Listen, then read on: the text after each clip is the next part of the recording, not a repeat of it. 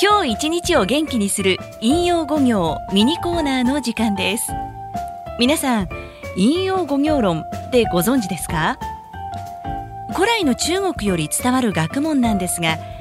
実は私たちの身の回りのさまざまなことに応用されているんです。この時間は専門家の紫藤由美子さんに引用語行論を利用した鑑定をしてもらいさらに普段の生活に関わる豆知識を教えていただきます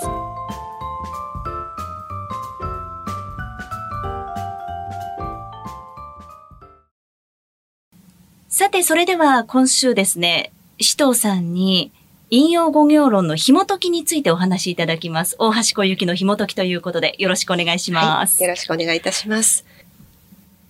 いただいたパーソナルデータから算出される情報は、その方の元来所有する才能資質になります。全く同じ才能を所有している人は、世界にたくさんいますけれども、皆同じ人生を歩んだり、同じ成果結果を手にするということはありえません。なぜかというと、才能を伸ばすための環境にいたかどうかは、お一人お一人違いますし、そしてその才能を伸ばす生き方をしたかどうか、それによって発揮される才能の量が全く違っていくからです。別の言い方をすると、その人の生き方次第でいくらでも人生を変えていけるんだという考え方です。そのためにも、自分の持っている才能、資質、特徴などを知りましょうというのが、この人生の紐解きになります。え、まず、小雪さんのあの大きな人生の流れ、あの一生を通じてのバイオリズムの中からちょっと一部を切り取ってお話をしたいなと思います。まず2002年ぐらいからですね、ここからの10年間はちょっとしんどい時期だったのかもしれないなというのが出ております。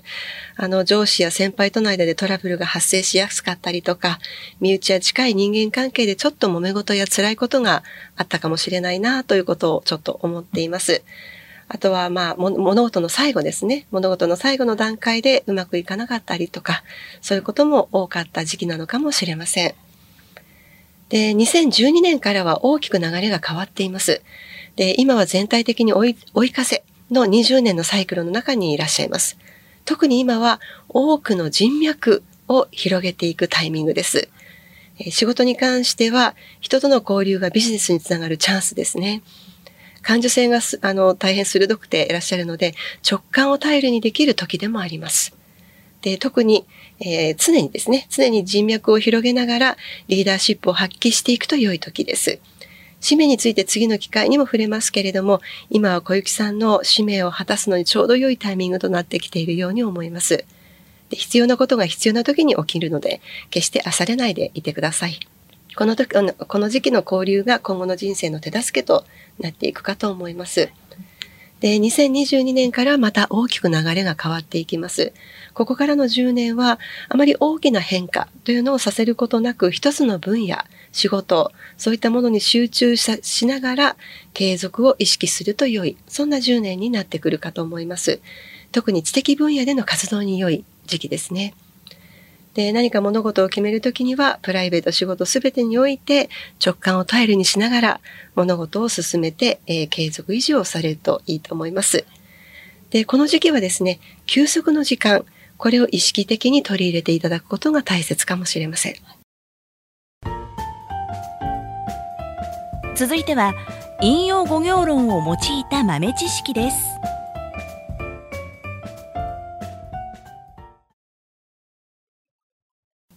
今日は時間の話をさせていただきたいと思います。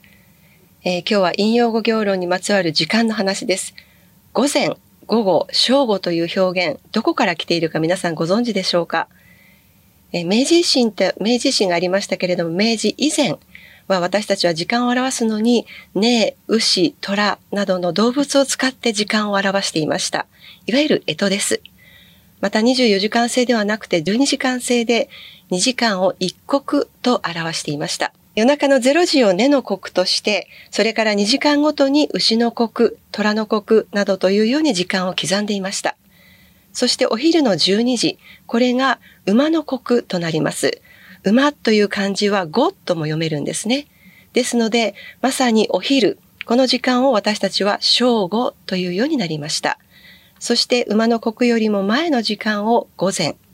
馬の刻よりも後の時間を午後というようになりました。これが正午、午前、午後の由来なんです。で、余談なんですけれども、夏の怪談話で草木も眠る牛蜜時などと聞かれたことがあるかもしれません。これは牛の刻が満つる時、要は夜中の時間帯ということなんですね。